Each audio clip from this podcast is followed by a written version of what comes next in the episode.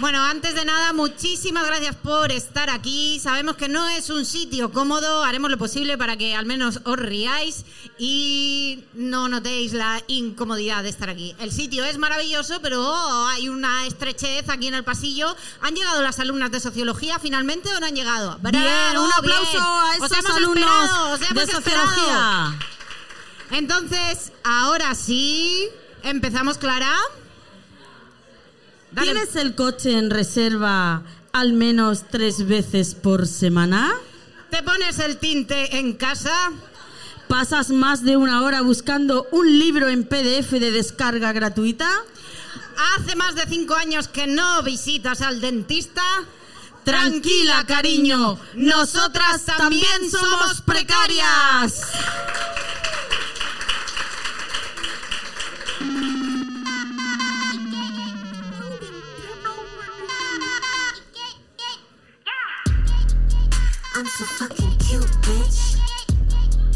Tenemos sintonía nueva. Nueva ¿Se me sintonía. escucha? Clara, creo que no se me escucha. Porque está muy fuerte esto. Ahora. Fucking cute. ¿Ahora se me escucha? Vale, los problemas técnicos forman, forman parte de Fue Sin Querer. Siempre. Recordad que todo fue sin querer. Eh, tenemos sintonía nueva porque si nos seguís sabréis que ahora tenemos un productor y distribuidor y por lo tanto ya no podemos usar nuestra clásica sintonía de Cindy Lauper porque tiene derechos de autoría. Así que, bueno, esperemos que nos acostumbremos pronto. Eh, he empezado ya a abrir la botella, Clara. Me parece fenomenal. Me parece fenomenal. Botella que hoy lleva trajecito porque en nuestro último Sí. directo eh, una mujer que se llama Amalia, parece una canción, una mujer que se, llama, llama Amalia, Amalia. podría ser de Luis Miguel, nos regaló, se fue el- la tía, al día siguiente se fue hasta la madriguera y nos trajo hecho esto con macramé. Sí.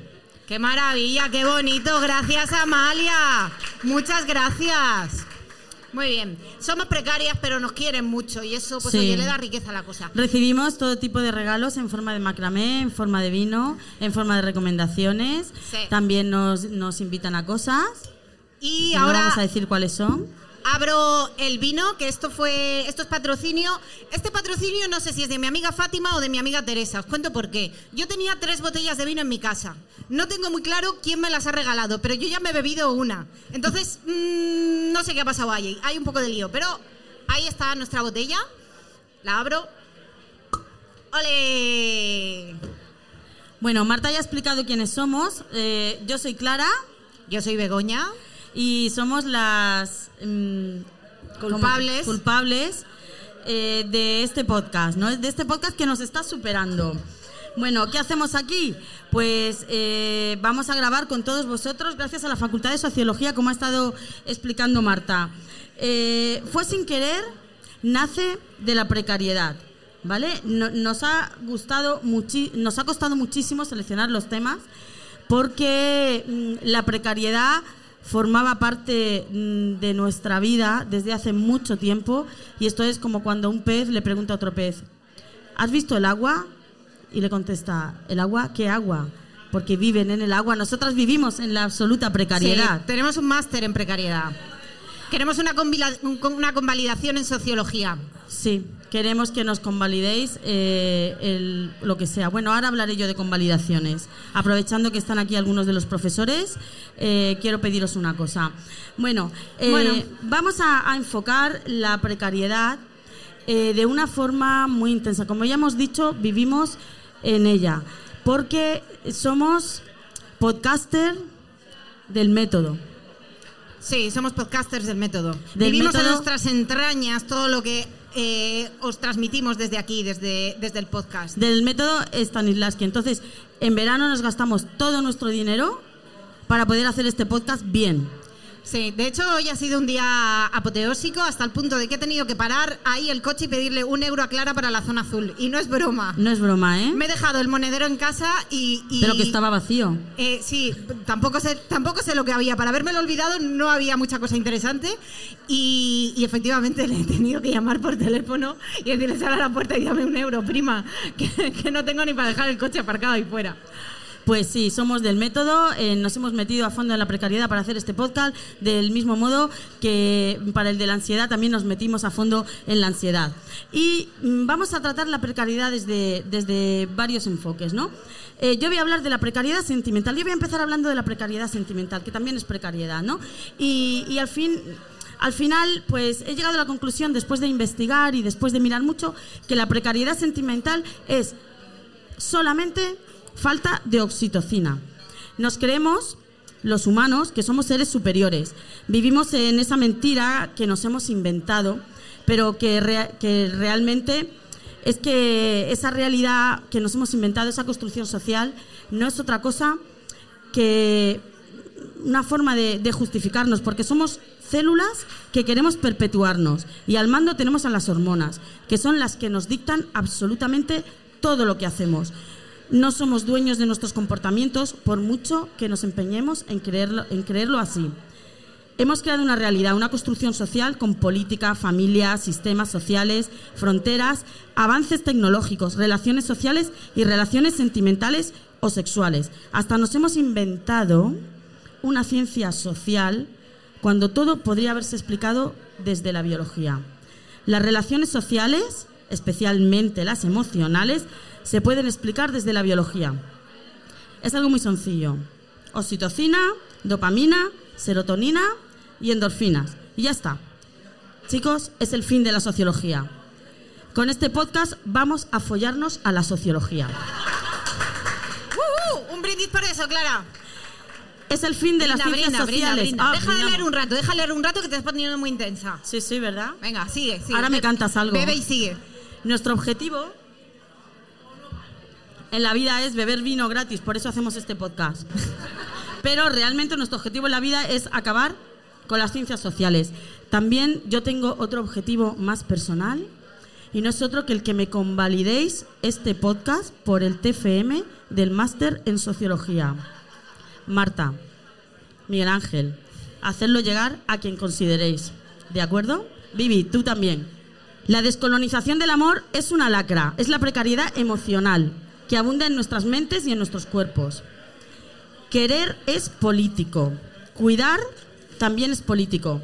Señoras, señoros, este podcast es una llamada a los cuidados. Cuídense, cuiden a los que aman, cuídenme y envíen a mi casa cada mes una compra básica de Carrefour. Respondan a mis WhatsApp y hablen conmigo. Y si no, me moriré pronto. Muy pronto. Soy precaria absolutamente en todo. Vuelvo sobre lo mismo una y otra vez. El efecto más frecuente de la precariedad emocional, eh, pensaba que era una tara mía, que por algo que me ocurrió en la infancia, pero desde que imprimimos las bolsas que están ahí, Adriana, ¿puedes enseñar las bolsas? Cuidado que no se Cu- caiga cuidado, la batería. Cuidado, cuidado con la batería. Cuidado con la batería. Imprimimos unas bolsas porque éramos precarias, eran las bolsas del podcast que vendemos por 5 Vendemos euros. por 5 euros. Para comprarnos por 5 equipo. euros. 5 Uh. euros. Te lo puedes permitir. 5 euros. La frase, la frase es la silenciación no se hace sola, hay que hacerla. Por eso hay que hablar, por eso hay que grabar podcast, ¿vale? Entonces, eh, precariedad emocional. En términos económicos, podríamos hablar de falta de capital emocional. ¿Acaso se agota el amor y los cuidados? Pues mirad, yo soy la clase humana que tenía crédito infinito. Incluso podía avalar a los demás, pero ya no. El problema es que, como decía Eric Fromm, el ser humano se ha convertido en sí mismo en un bien de consumo. Siente su vida como un capital que debe ser invertido provechosamente. Su valor reside en el precio que puede obtener por sus servicios, que no son sus cualidades de amor, ni de razón, ni sus capacidades. Es solamente de lo que es capaz de producir. Por eso lo de esta noche es tan necesario. Y hemos hecho un podcast sobre la precariedad en el que nos cabe todo, porque en el mundo hay mucha, mucha falta y mucha precariedad. Y no me refiero solo a la económica, sino también a la afectiva. Huyan de la mediocridad, regalen amor, busquen el modo de financiar sus emociones y no olviden que el mejor plan financiero es el que te permite dormir por las noches. Pareciera que todos tenemos que generar cosas más allá del día a día, que bastante tenemos ya con lo que nos cuesta ser adultos funcionales. Estoy harta de ver libros de autoayuda con testimonios de personas que se hicieron ricos, invirtieron en Bitcoin, en criptomonedas, los criptobro, los que alcanzaron el éxito profesional en 10 sencillos pasos y el noveno me sorprendieron. Son libros clickbait y exijo, exijo libros con historias de vida, testimonios de gente que no logró nada, que no hace un podcast. Gente que no ha cantado un tema con el niño de Elche. ¡Bravo! Gente que no alcanzó el éxito y gente que no venció nada. Solo que vivieron y ya está. Coño, que parece esto un concurso permanente que solo nos conduce a pensar que somos precarios en hacer cosas, en consumir cuerpos y en convertirnos en esclavos del capitalismo. Porque, señores, nos falta oxitocina y nos sobra capitalismo.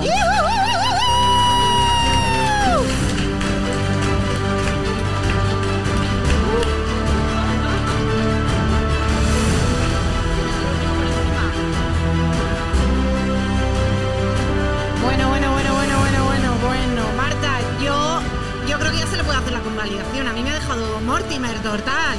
Eh, os cuento que, que nosotras normalmente nos hacemos un guion. Eh, ¿Nos oís por ahí atrás, más o menos, no? No oís. ¿Puede, puede subir? ¿Puede subir un poco? A ver si no se acopla. Es que veo gente interesada, pero, pero un poco confusa. Entonces eh, me hace pensar que no nos oyen. ¿Qué tal? ¿Un poquito mejor? Vale. No, hay una que está sorda, que se vaya. Mira, eso sí que lo, eso sí que lo he oído. Es que no podemos subir mucho porque, porque se acopla. Bueno, para la gente que no. Ahora tengo la sensación de que se me oye menos todavía. ¿Se me oye? Sube, sí, vale, venga. Él, él es técnico de sonido y dice que sí se oye para que no subamos porque sabe que después se acopla. Gracias, Pepe. Siempre tenemos un macho explicador en la sala. Sí. O varios. Un aplauso a ese Una- macho explicador. Un aplauso al macho ¡Uh! explicador del momento. Ahora se ha escondido, se ha escondido detrás. De vez en cuando asoma así. Yo le veo. ¡Eh, ahí está, ahí está! Bueno, eh, lo que intentaba deciros es que nosotras nos preparamos un guion y luego con todo nuestro morro eh, lo vamos rellenando sobre la marcha. Concretamente hoy, eh, yo una hora antes de venir aquí. Así que lo siento mucho, es lo que hay. La precariedad hace que a veces vayas un poco a contratiempo.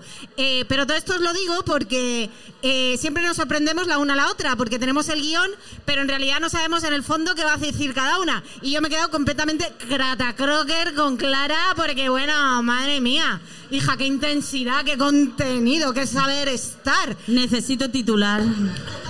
Pero, pero, pero bueno, una barbaridad. Entonces, claro, ahora me toca a mí y tengo que dar el tipo. Que también os digo que la, la precariedad es como es. A ella no le funciona la impresora, pero es que a mí tampoco. Y una hora antes de venir tampoco me funcionaba internet que me estaba peleando con el técnico. Entonces, eh, Afortunadamente he llegado a tiempo para que eh, aquí Clara vaya debajo de su casa, porque yo vivo en la arboleja y ahí no hay nada, me imprimiera lo que me ha dado tiempo a escribir y ya os adelanto que está en letra muy pequeña, ¿vale? Entonces, eh, igual, o no me veis la cara o me atrabanco porque no veo. Entonces, pero lo voy a intentar. Pero tengo mucho morro y mucha gracia natural. Así que vamos allá. Gracias, gracias, gracias, gracias, gracias, gracias, gracias. Ay, mira, Clara que están todos me ha puesto la linterna. Soy cuidadora. Vamos allá. Y dice así. La vida, queridas mías, no es un vídeo musical trapero en donde ser bar de barrio pobre es súper molón. No, no, no, no lo es. Las resacas son glamurosas en esos vídeos de Maluma, sí. eh, eh, Salen eh, después de una, de una super noche de fiesta, ahí se levantan a tope otra vez. Y una mierda, yo me levanto hecha un asco. Y en esos, y en esos videoclips también se folla todos los días. No, amigas, no, ya lo sabemos. En el mundo real, estás hasta el coño de que tu vecino, que es un posadolescente en paro, se saque unas perrillas arreglando motos debajo de la ventana de tu casa. ¿Sí? Brum, brum, Cierto. todo lleno de aceite. Lo he vivido una hora antes mientras escribía esto. Aquí no hay nada inventado. Y tú, y tú estás, él ahí en la ventana, brum, brum, brum, brum, arboleja, casa baja. No está debajo de mi ventana, está en mi ventana, ¿vale? Y yo delante del ordenador, tiqui, tiqui, tiqui, tiqui, tiqui, intentando crear el proyecto de mi vida, el proyectazo, ¿eh? el pelotazo que me va a sacar de la pobreza. Y aquí estoy en el rincón de Momo leyendo esto, intentando leer, porque me lo estoy inventando, porque como no veo. El lo que próximo en el pone- Withing. Sí, sí, pero no. No, no, no, no. Eh, Un momento que me, que, que- me he perdido, ¿vale? Eh, que un- ah, sí, hablaba de la precariedad. Sí, que una, una puede acostumbrarse a la precariedad porque una es austera, es ecologista, ¿no?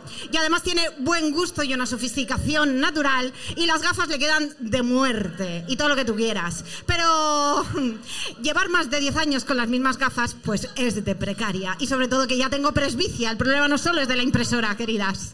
Eh, El problema es que ya no veo de cerca. Ay, qué putada la presbicia. Pero de eso hablaremos, ¿eh, amiga? Pero de eso hablaremos en otra ocasión. Yo creo que vamos a dedicar un podcast a... a- no voy a decir a, a la vejez, voy a decir a la madurez. a- al vino reserva, al vino reserva. Podemos eh, hacer llamamiento ya. ¿Es reserva? ¿Este es reserva? Míralo a ver. Si es reserva lo utilizaremos para ese gran podcast dedicado a los cuerpos reserva. Ay, que Es- no, que no, que es no. de la tierra. Es de la tierra, bueno, de la tierra también nos sirve. Que no, que no, que no mola, que no mola. Eh, en el mundo real, la precariedad primero aprieta y después también ahoga. Cuando no llegas a fin de mes, las resacas son un puto infierno, sobre todo a partir de los 30. Las universitarias no lo sabéis, pero lo vais a flipar. Entre la presbicia y las resacas, jaja, no vais a querer seguir vivas. Am, pero es que además, además de la resaca, duele, duele, duele un montón el pastizal que te has gastado la noche de antes por culpa del derroche, del desenfreno etílico. Y por último, en el mundo real, queridas mías, cuando eres precaria, se folla lo que se puede, cuando se puede y cómo se puede. Y esto tampoco tiene que ver tanto con la edad, porque las millennials hablan mucho de sexo, pero poco, ¿eh? Se habla mucho de sexo, ¿verdad? Pero luego es una mucho. teoría que tenemos Clara y yo que ya desarrollaremos más adelante. En otro podcast. En otro podcast. Aquí hay, aquí hay carrete para largo. Así que, queridas mías, no, no, no, no mola una mierda ser pobre. Eso de parecer cool porque te persiga la poli es solo para ricos que fingen ser molones. Que el Z Tangana tiene gracia porque tú has nombrado al niño de Elche, sí. Y yo ahora nombro al Z Tangana este que va siempre con esos aires de, ¿eh? Soy, voy todo el día fumado, soy tan relajado, vivo tan bien con tan poco esfuerzo. Tú, querido mío, has ido a un colegio de, po- de pago y no intentes engañarnos, ¿vale? Bien. Así que dejemos ya de querer parecer ricas cuando nos fumamos hasta el filtro, apurando las últimas caladas, mientras se consume nuestra vida de miseria en alquitrán. Pero no, amigas, no. No os asustéis, no. No os equivoquéis. No seré yo quien os asome al abismo de la depresión, cogiéndoos del pescuezo y diciendo, mira, mira, mira el abismo. Eres pobre, lamentate. No, no, no, no, no, no, no, no, en absoluto, en absoluto, lo digo en serio. No, no, no, no. Solo digo, corazones, que no tener conciencia de clase hará que te gastes tu tiempo y tu dinero en ponerte unas uñas largas que no te dejarán ser operativa.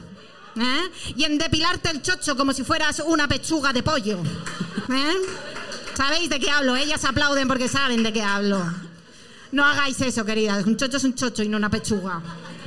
No, mi amor, no eres una porno star, ni puta falta que te hace. Que entre los antifúngicos, antifúngicos, lo he tenido que mirar, no sabía, entre los antifúngicos y el láser nos estamos dejando el sueldo y la vida. No os equivoquéis. Lo que vemos en los vídeos musicales, las personas que vemos en los vídeos musicales son ricos, haciéndose pasar por pobres, felices, que les follen. No caigáis en la trampa. No seáis pobres intentando parecer ricas. No, se os va a ir la vida.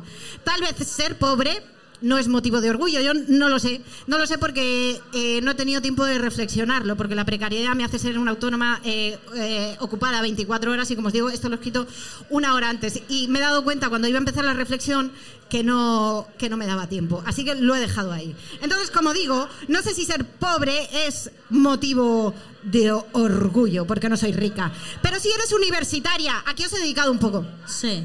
Pero si eres universitaria cuya familia es de clase obrera, siéntete orgullosa de estar aquí hoy, querida mía. Si celebras y respetas la vida propia y ajena cada segundo que puedes con dos euros en el bolsillo, siéntete orgullosa. Si eres rebelde aún sin tener un respaldo económico, siéntete orgullosa. Porque os voy a decir una cosa. Es muy fácil. Es muy fácil ser anarquista, Eh. hacer actividades en una casa ocupa llena de mierda, Eh. eh, eh, decir fuck the system, eh, Eh. pasarte el día vagueando, ponerte rastas hasta en el coño, ¿sí? Cuando tienes una familia rica que te respalda después. Porque yo en mi puta vida he podido llevar cresta ni ponerme tatuajes por todas partes, ni piercings, porque si no, no hubiera podido trabajar. Por ejemplo. Bueno, eso a lo mejor otro día lo podemos Otro día, otro día. desarrollar. Bien. Así que, como digo, si eres rebelde aún sin tener respaldo económico, cariño mío, siéntete orgullosa, eres de las nuestras. Un momento que me he perdido. Ah, sí. abajo. Y que los ricos se metan por el culo la meritocracia que no practican. Porque de lo que sí estoy segura, queridas mías, es de que ser rico a estas alturas es una puta vergüenza. Así que lo digo orgullosa. Soy precaria y tengo la valentía de confesarlo. Y tengo pelos en el chocho.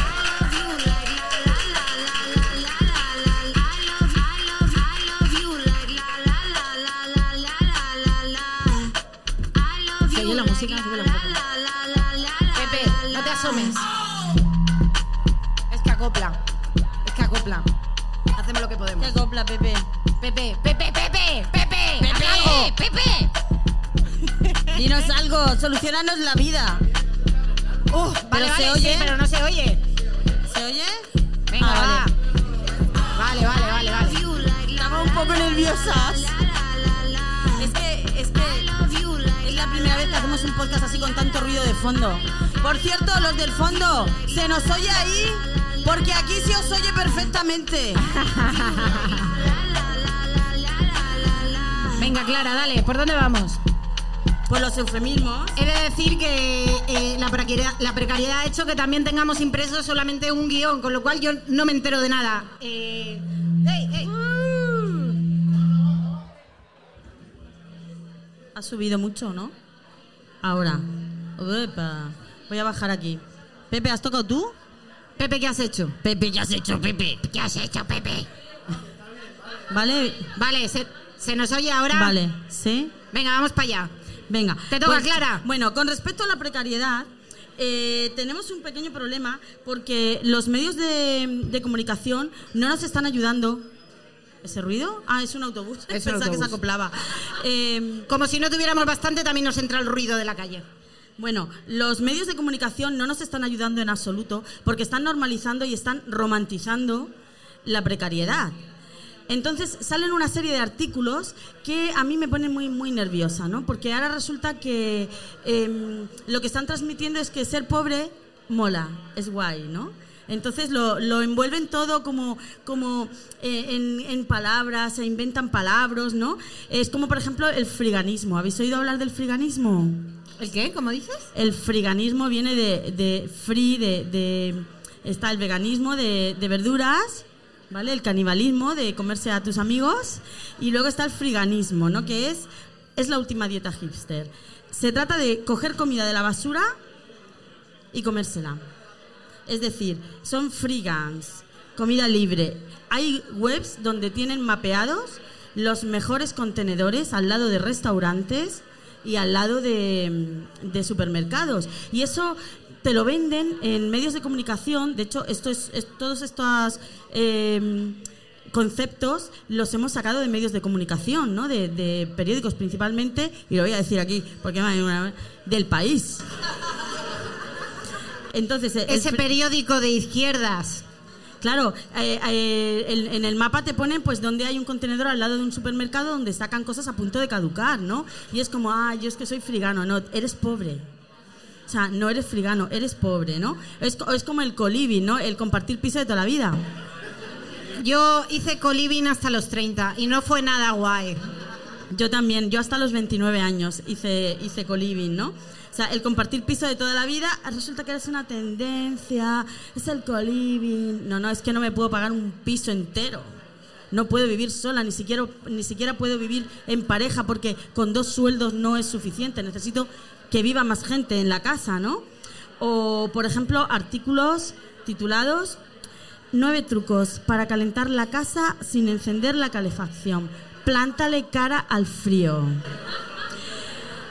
Primer consejo, ¿no? Cierre las ventanas y las puertas. Porque somos idiotas, ¿no? O sea, además de pobres, nos están diciendo que somos idiotas, ¿no? ¿Tienes frío? Pues cierra la ventana, coño, que la tengo cerrada y por dentro tengo estalagmitas. Eh, luego también dice, trate de que ningún tipo de vegetación arbórea impida que los rayos de sol entren por su ventana. De mi jardín, supongo, ¿no? De mi chalet.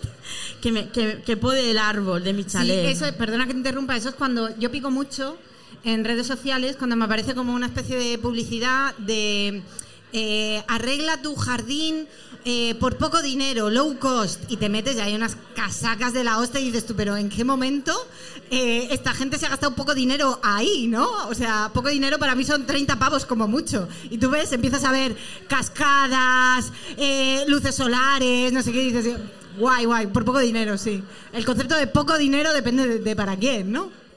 Luego hablan de los colores, ¿no? El, el negro capta el 98% del calor que le llega, seguido del gris y el verde oscuro.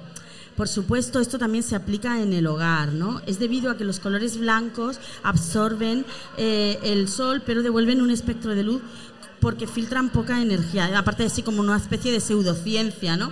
Y entonces el consejo es, hacerse con un silloncito oscuro para las hostiles tardes de invierno no es mala idea ya sabéis, silloncito oscuro para el frío, para este invierno, ¿no?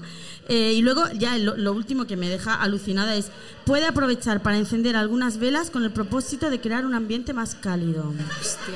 Y añade, aunque ha de saber que eso no contribuye a incrementar la temperatura del hogar, salvo que la ponga muy cerca de su cuerpo, con el consiguiente riesgo de quemadura. Es que es muy fuerte. Esto es del país, ¿eh? Esto es del país. Luego está el, el job hopping, ¿no? Esto, atención, atención. Estudiantes, escuchad esto. El job hopping es una nueva tendencia que es cambiar de trabajo cada uno dos años. Es decir, que te están despidiendo todo el tiempo, ¿no? Dice, los nuevos digitales, los nativos digitales tienen poco o nulo apego a las empresas.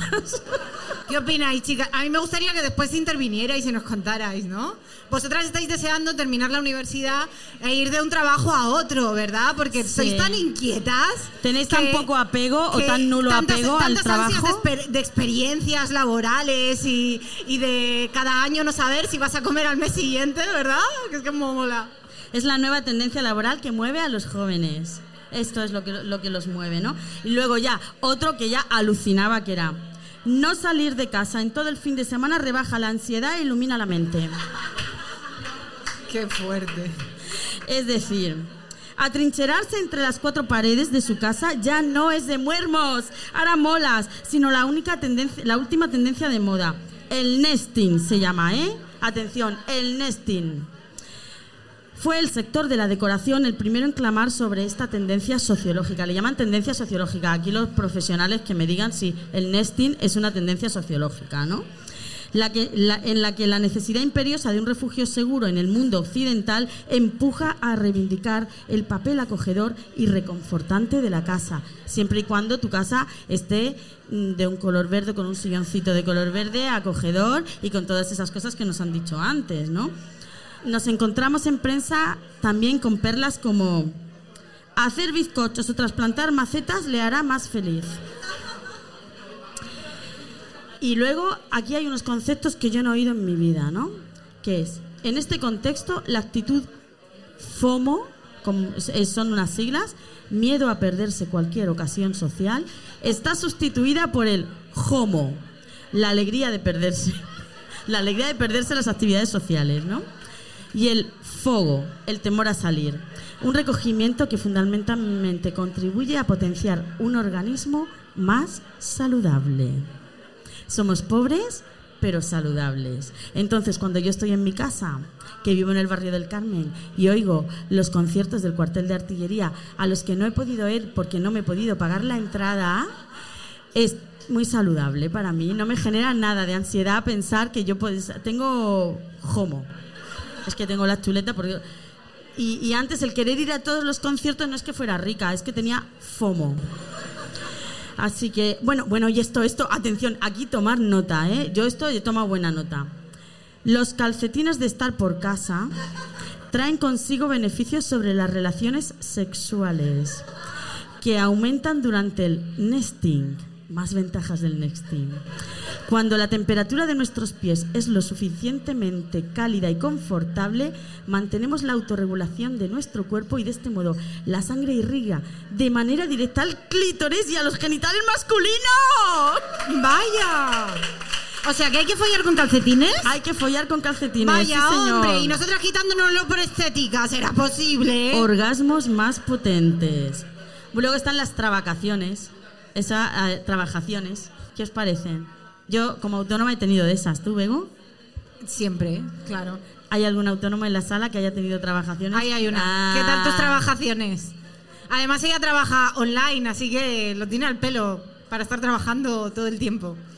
Y luego preguntas como, ¿por qué los millennials no se quieren casar? ¿Por qué? Porque están con homo, con FOMO, con nesting, friganismo, están, tan ocupados buscando comida en los contenedores porque quieren ser super guays que no tienen tiempo de buscar novia, ¿no? Eh, luego está también otro concepto que es bastante nuevo, que es el working lunch. Es una estrategia empresarial. El jefe pone una máquina de café y unos croissants hacendado. Y tachan, el que salga a desayunar fuera es un paria porque ha llegado a nuestra empresa el Working Lunch, en la que se debate sobre los proyectos y se comparten ideas. Quien no participe podría quedarse fuera de los proyectos laborales, con consecuencias nefastas para posibles ascensos. ¿Qué os parece? Eso existe en la empresa privada, ¿eh? Y bueno, todos estos trabajos se pagan con el concepto máximo, salario emocional. ¿Alguien ha oído hablar del salario emocional? Yo, es que el sí, otro- yo sí porque me lo explicaste tú. Yo el otro día intenté abrazar al cajero de Mercadona para pagarle 6 litros de leche y llamaron a seguridad. No lo entiendo. Era el- yo estaba pagándole con mi salario, el salario emocional que había recibido. En fin, eh, no me detuvieron porque, porque, bueno, porque son muy majos. Pero la realidad es que somos clase media. Todos somos clase media. Si hemos ido a la universidad y tenemos un contrato indefinido, entonces somos clase media alta. Según el baremo del CIS de septiembre de este año, una de cada dos personas se considera de clase media y solo dos, solo dos de cada diez de clase trabajadora. O sea, fijaros la autopercepción que tiene la población española, ¿no? A la pregunta, y esto, esto salió en septiembre, a la pregunta de cómo calificaría la situación económica de España, el 43% respondió mala, el 27% muy mala. Y a continuación se preguntaba por la situación personal, ¿cómo calificaría usted su situación económica personal? Y el 59,1% respondía buena. La romantización de las situaciones económicas y laborales que hacen los medios de comunicación conducen a esta autopercepción, que no es otra cosa, y atención, quédense con el concepto de violencia económica estructural. Y para terminar, propongo sustituir la metáfora de ascensor social, el ascenso social, que hablan del ascensor social, para cambiarlo por algo más real y más actual. Ahora diremos autobús circular social. Porque tras años de vida, de esfuerzo y de trabajo, tu última parada es la, mis- la misma en la que te subiste. Te bajas en la misma parada en la que subiste. El clasemedianismo es una disforia de clase. La clase media no existe como categoría económica. La sociedad se divide en dos. La clase expropiadora y la clase expropiada. La clase media es un estado mental patológico, forjado mediante la ideología con la ayuda de los medios de comunicación. Así que, ¿qué proponéis? ¿Qué proponéis? Yo quemarlo todo. Después de oírte, quemarlo todo. Sí, ¿verdad? Sí. Pues venga, fuego y barbarie. ¡Vámonos!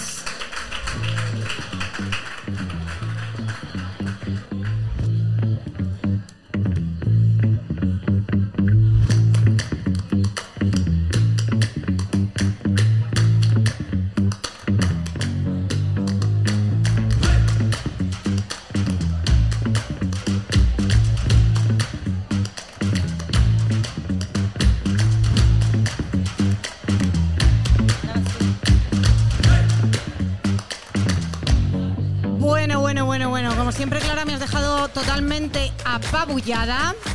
Eh, yo, mm, claro, ahora pues no sé muy bien. Tengo que tirar de mi gracia natural porque tengo cuatro líneas escritas al lado de los cuatro folios intensos que tenía ya. Realmente creo que quiere ese máster, esa convalidación en sociología. Sí, sí. Por favor, hagan algo porque, porque aquí una pues, pues, pues es actriz solamente, ¿vale? Así que, eh, eh, pero me gusta mucho y me sorprende eh, que como yo no sabía lo que iba a decir, eh, llegamos casi siempre a los mismos sitios. Sí. Es que, ¿será que tomamos muchos vinos juntas? El podcast no nos lo preparamos, pero darle al palique cuando estamos ahí de fiesta nos va, nos va a tope. Entonces, yo quería hablaros precisamente del clase, clase medianismo, pero a mí me falta como, como un término, me faltan varios términos, ¿no? Porque estaba pensando también que bueno, a ver quién es la guapa que se lo propone a la RAE, porque después de que el lenguaje inclusivo sea batalla campal, como para proponerles algo, ¿no? Entonces estaba pensando en algo, en un nuevo síndrome, que es el síndrome de la clase medianía, ¿no? La clase medianía, que es, es ese espejismo que nos hace creer que de verdad pertenecemos a la clase media, ¿sí? Y no es verdad. Esa quimera de pertenecer a una clase que nos despojó hace mucho tiempo. Ahora voy a contar una anécdota que mm, me, ha recordado también que durante un tiempo estaba trabajando en una fundación, en un, en un, en un proyecto de arte e inclusión social, en, en- barrios de exclusión social, y es muy curioso lo que has dicho y es, y es verdad. Y es que en los barrios de exclusión social se creen que son, que son clase media, ¿no? Y al final, pues efectivamente es un sistema, del un sistema un- una violencia del sistema para creernos que pertenecemos a una clase de la que estamos completamente despojadas, ¿no? Y me hizo mucha gracia la profesora, la profesora hizo como, se le rompieron los cables como diciendo, ¿cómo puede ser que mi alumnado crea que son clase media, ¿no?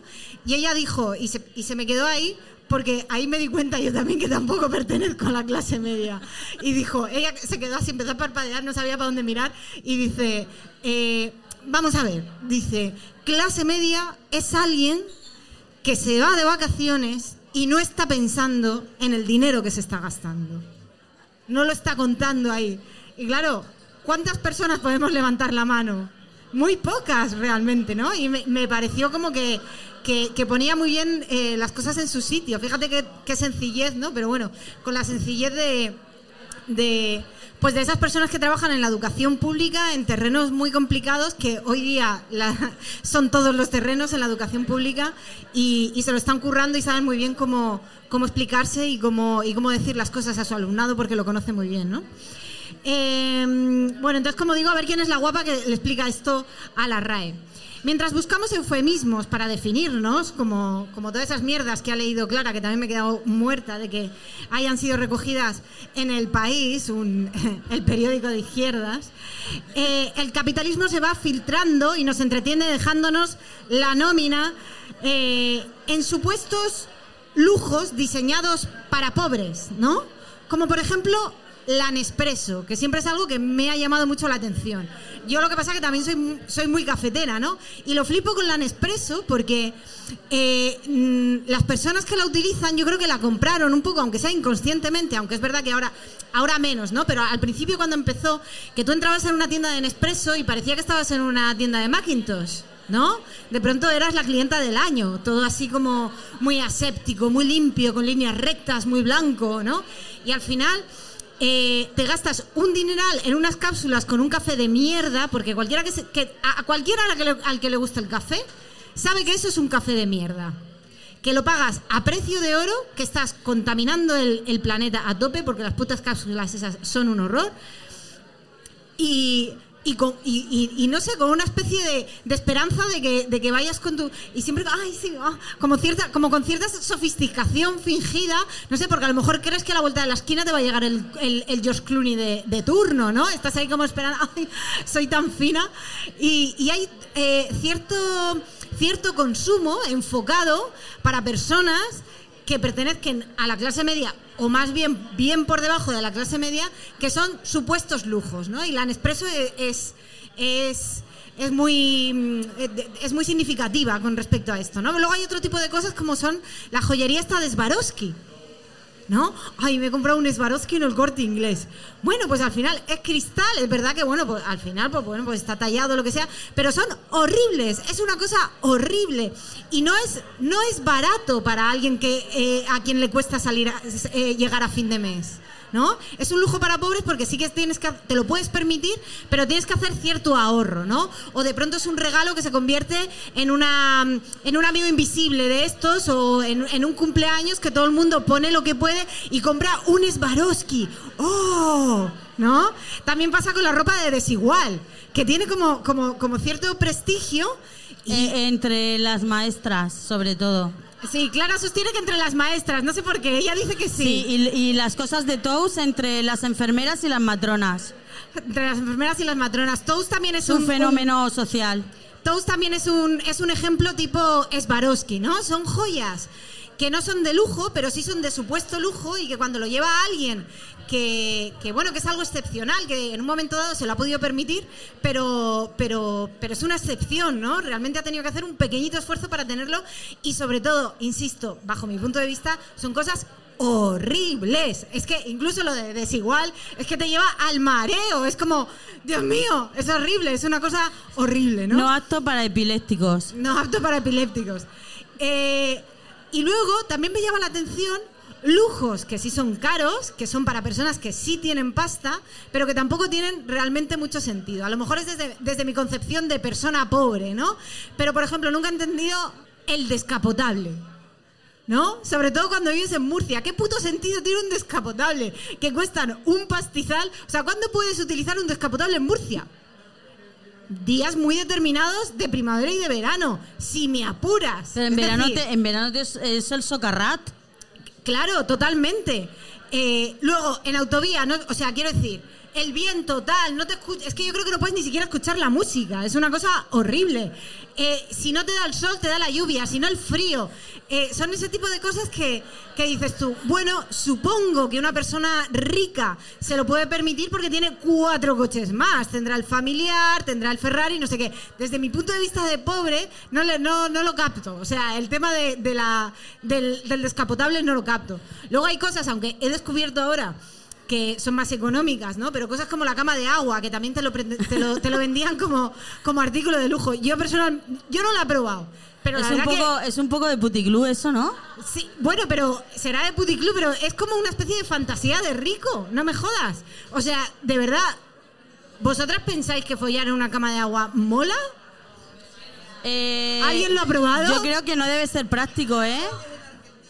En los hoteles en Argentina, ¿pero lo has probado, eh, Adriana?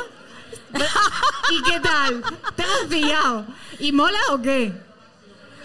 Dice que ¡No no, se se acuerda! acuerda. ¡No quiere dar detalles! ¡Bravo! ¡Brava, Adriana! ¡Brava! Bueno, yo, yo no lo he probado, ni para follar, ni para dormir, ni para nada, ¿no? Pero son como ese tipo de artículos de lujo que, bueno, que, que supongo que eso, que si tienes cuatro habitaciones más en tu gran mansión, mira, se me da la risa con Adriana, es que ha sido sorpresivo, no lo esperábamos, Adriana. bueno, pues bueno, eh, creo que, que ya he terminado. Yo cuando hablabas de los descapotables, yo te miraba y decía, eh, no se puede usar en verano. Yo, no, no, no, en verano. Como si yo alguna vez hubiera utilizado un descapotable. En mi vida me he subido en un descapotable. Así parecías muy experta, te veía Sí. muy, te veía ¿Qué muy va? No, no, yo, yo, yo soy precaria. Y sí, sí, sí que he sido siempre muy precaria. Pues nada. Pues hasta aquí, queridas, hasta aquí. Hey, hey, hey, vámonos.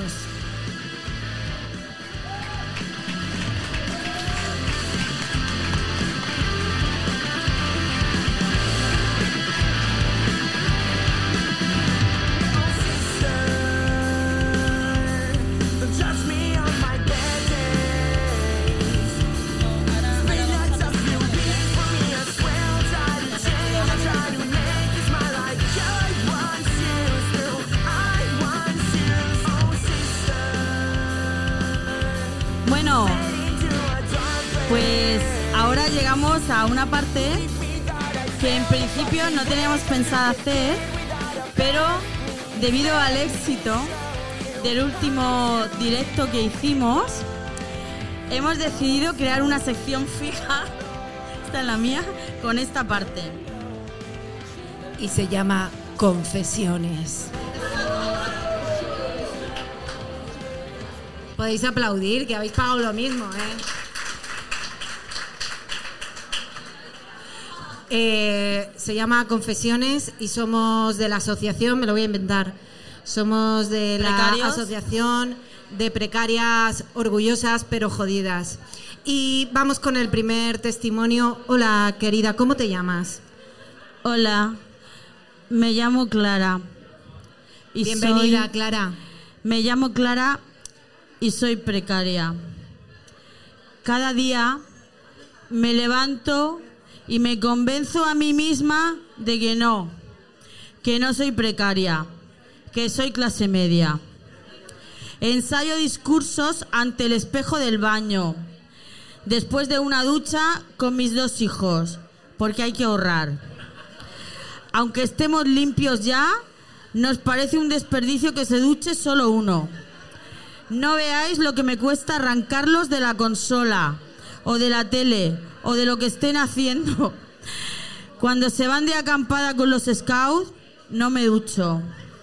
Porque solo una persona me parece poca gente para tanta agua. Ahora que están creciendo, pasan más, más tiempo fuera de casa y no puedo ducharme todo lo que quisiera. Así que me he abierto un perfil en Tinder para conocer a gente que quiera ducharse conmigo. Si alguna persona de esta sala desea compartir su precariedad conmigo, estaré encantada. En mi ducha caben hasta tres cómodamente y cuatro apretados, que siempre viene bien. Por favor, traed vuestra propia toalla, que la lavadora consume mucho. Gracias.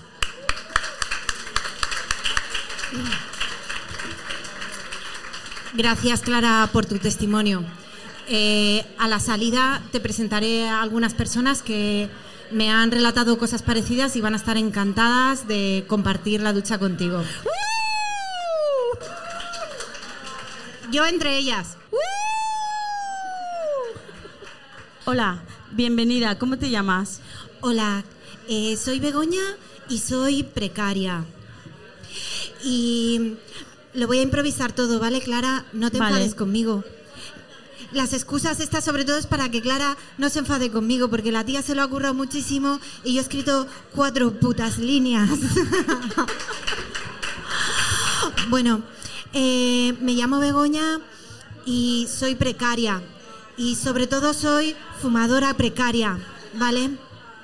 Porque antes me hacía llamar a mí misma fumadora social, pero no es verdad.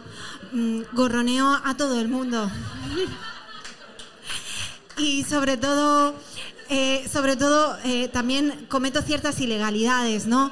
Porque eh, todo el mundo sabe que eso de comprar cigarrillos en los chinos, aparte de ser completamente insalubre, es ilegal. Pero yo me los fumo siempre que puedo. Y, y también eh, busco moneditas ahí donde puedo, en cualquier esquina, en el bolso, en las rendijas del coche, para, para reunir un euro por tres cigarrillos. Siempre paro en, en- en- cuando llego de la universidad, porque yo trabajo en la universidad, ¿sabéis? Yo trabajo en la universidad, pero no soy profesora ni nada. Soy modelo. Ellas se ríen, pero no saben que es verdad. Bueno, eso aparte, ¿no? Pues yo llego, que muchas veces en el descanso de la universidad asusto a las universitarias, porque me acerco como una puta yonki y les digo, ¿tenéis un cigarro? Os pago 30 céntimos si queréis como en el chino. Gracias, amigas, porque nunca me habéis aceptado esos 30 céntimos. Y cuando paro en el coche en doble fila, con... ay, hay algo que no hemos contado del coche. Ahora otra para otra confesión. Cuando paro el coche en doble fila sin pasar la ITV, esos 30 céntimos me vienen de puta madre. Así que muchas gracias, chicas. Sí, sí. Muchas gracias, Begoña. Sí. Queremos eh, invitar a ver si alguna persona del público quiere hacer alguna confesión sobre su precariedad. Tenemos pelucas. Nos gustaría intervención de alguna universitaria que nos diera su punto de vista. Lo que pasa es que igual os vais a tener que acercar, porque el micro no sé yo. ¿Qué opinas, Clara? Igual nos acopla por todos los lados, ¿eh? Hola, hola. ¿Ahora? Sí. Sí. ¿Alguien quiere confesar alguna cosica de su precariedad? Ahí hay Por una ahí persona, hay, ahí hay una persona. Pero tiene, tenéis que acercaros, Acercaros. porque el cable no da para más. Un aplauso para que se anime, que veo que no se mueve nadie. Han, Venga. han como así señalado a alguien, pero no termina de... ¿Aquí? ¿Por dónde? Venga, pero acércate un poquito. Pero acércate y ponle gracia, ¿eh? No seas... Clara. No Clara. cable, Toma. eh, Antonia, ven. Te tienes que poner primero la peluca. Venga, hombre, sí. Para mantener el anonimato. Una precariedad. Pepe está al control, no te preocupes. Ah, Pero tengo una cámara y todo. Pepe, ya, ya, ya, ya me lo he acercado yo. Hola. No, no se acopla, no se acopla. ¿Qué quieres que te... ¿Una precariedad? Llevo años, mucho tiempo sin follar. Eso, eso es precario que te cagas. Que lo sepáis. Muy precario, muy, muy, muy precario. Pero, pero no aplaudáis malas personas. Oye, Esto, esto, esto es un, esto es dramático. Bueno, querida, ¿cómo te llamas? ¿Cómo te llamas que no nos has dicho tu nombre? Anónima. ¿Quieres decir tu Anónima. nombre? Claro, es que a eso iba. Su Hagamos nombre un y su teléfono. Hagamos un llamamiento. Es que a eso, a eso iba, hagamos un llamamiento. ¿Cómo te llamas? Se llama Antonia. Antonia. Lleva unos vaqueros claros, digo, para las personas que no lo veis. Lleva unos vaqueros bla- claros, una camiseta negra. Ahí está, ahí está. Déjate ver, Antonia. Vamos a ver. ¿alguien más? Si hay alguien, alguna persona, quien sea, que, que ¿qué pasa? ¿Alguna persona Reyes, Reyes. Que, quiera sacar de la, de la precariedad a nuestra amiga, eh, que se acerque, sin pudor? Estamos para eso. dame audio. Esto es labor social. Muchas gracias. Bueno, aquí te... ah, ¿Ya? ¿Estoy? ¿Ya? Sube. Eh, tenemos aquí a Reyes. Reyes, confiésanos tu precariedad. Mi precariedad es con el papel higiénico del cuarto de baño. Pues que es que lo que hago, que cuando mi hijo se pone a cagar de más, se lo doblo a, to- a tope, o sea, para que le tire más. Es que está muy caro. Claro que sí. ¡Un aplauso! Pedro, Abajo la ¿Quieres celulosa. Abajo la celulosa. Abajo la, La celulosa. celulosa. Está muy cara. Abajo. Le Pedro, Pedro. Pedro. Hola, ¿qué tal? Buenas noches. Eh, bueno, yo el otro día tuve una fiesta del trabajo y no tenía ropa que ponerme, solo tengo esto. Y mis clientas me dejaron algo de ropa para la fiesta. Eso. Bueno, simplemente, simplemente. Eso, Lo de eso es comprar precariedad, Pedro. Eso es Lo de precariedad. comprar ropa me parece una fantasía, en realidad. ¿Qué, qué, qué nos decías? Que lo de comprar ropa me parece una fantasía, muy... ¿Verdad? Sí, sí. Que si queréis nos dejamos, ¿eh? La una a la otra. Vale, a la salida, muchas gracias Pedro. A A la, la sa- salida, eh, trueque de ropa para poder sorprender a, a la gente. ¿Alguien más? ¿Nos falta alguien? Venga, que esto está caldeado. Vamos, vamos, ¿Alguien vamos, más? vamos. Ahí, ahí señalan gente. Acerca el micro a las universitarias, que digan algo. Venga, Venga, venga, venga, venga, venga, venga, va. Que estamos aquí por vosotras. Las millennials. Yo cargo el móvil en la universidad.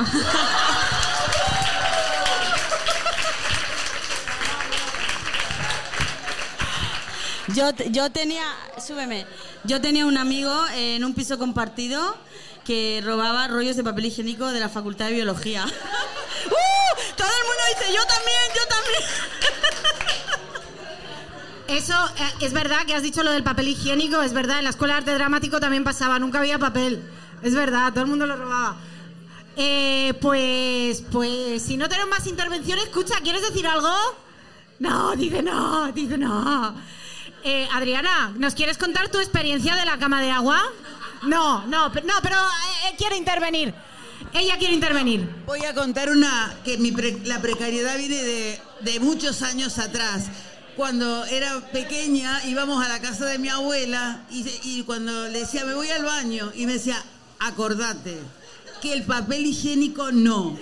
Abajo del almohadón de la silla que está al lado del inodoro hay recortado papel de diario. Pero papel de diario porque eh, de lunes a viernes usabais ese y el higiénico era el de los domingos o era porque era porque era prensa. Ah, vale, vale. Ah, el papel higiénico era para las visitas. Oye, da mucho de sí el papel higiénico, ¿eh? Yo no lo sabía. Sí, sí. Y si lo pensamos, la verdad que lo, lo primero, el, el primer furor durante la pandemia fue el papel higiénico. Hay realmente mucha preocupación por llevar el culo limpio. En parte, en parte dice algo bueno de nuestra sociedad, ¿no? Nos gusta ir aseaditas. Madre mía, el papel higiénico. Un día vamos a, vamos a, A dedicar un podcast especial. solamente al papel higiénico y a la celulosa. Un, un monográfico. Pues hasta aquí, queridas, habéis sido maravillosas. Gracias por aguantar aquí en este sitio tan ingrato, sobre todo el sitio maravilloso. ¡Viva el Rincón de Momo! Y gracias por cedernos aquí el espacio. Pero es verdad que hay ciertas estrecheces, el sonido es un poco complicado, así que muchas gracias por manteneros aquí, por ir sumándoos, porque tengo la sensación también de que ahora mismo, hay- no sé si es la emoción, pero tengo la sensación de que hay menos ruido ahí y, y poco a poco hemos creado un ambiente muy chulo, así que muchísimas gracias por estar aquí. Gracias al Departamento de Sociología. Gracias al Rincón de Momo y gracias a todos vosotros. Seguidnos, estamos en Spotify y en todas las Ah, estamos, somos de la red emilcar.fm, estamos en Spotify, estamos en Spreaker, estamos en Amazon, estamos en todas las plataformas de podcast gracias a nuestro nuevo productor. Muchas gracias.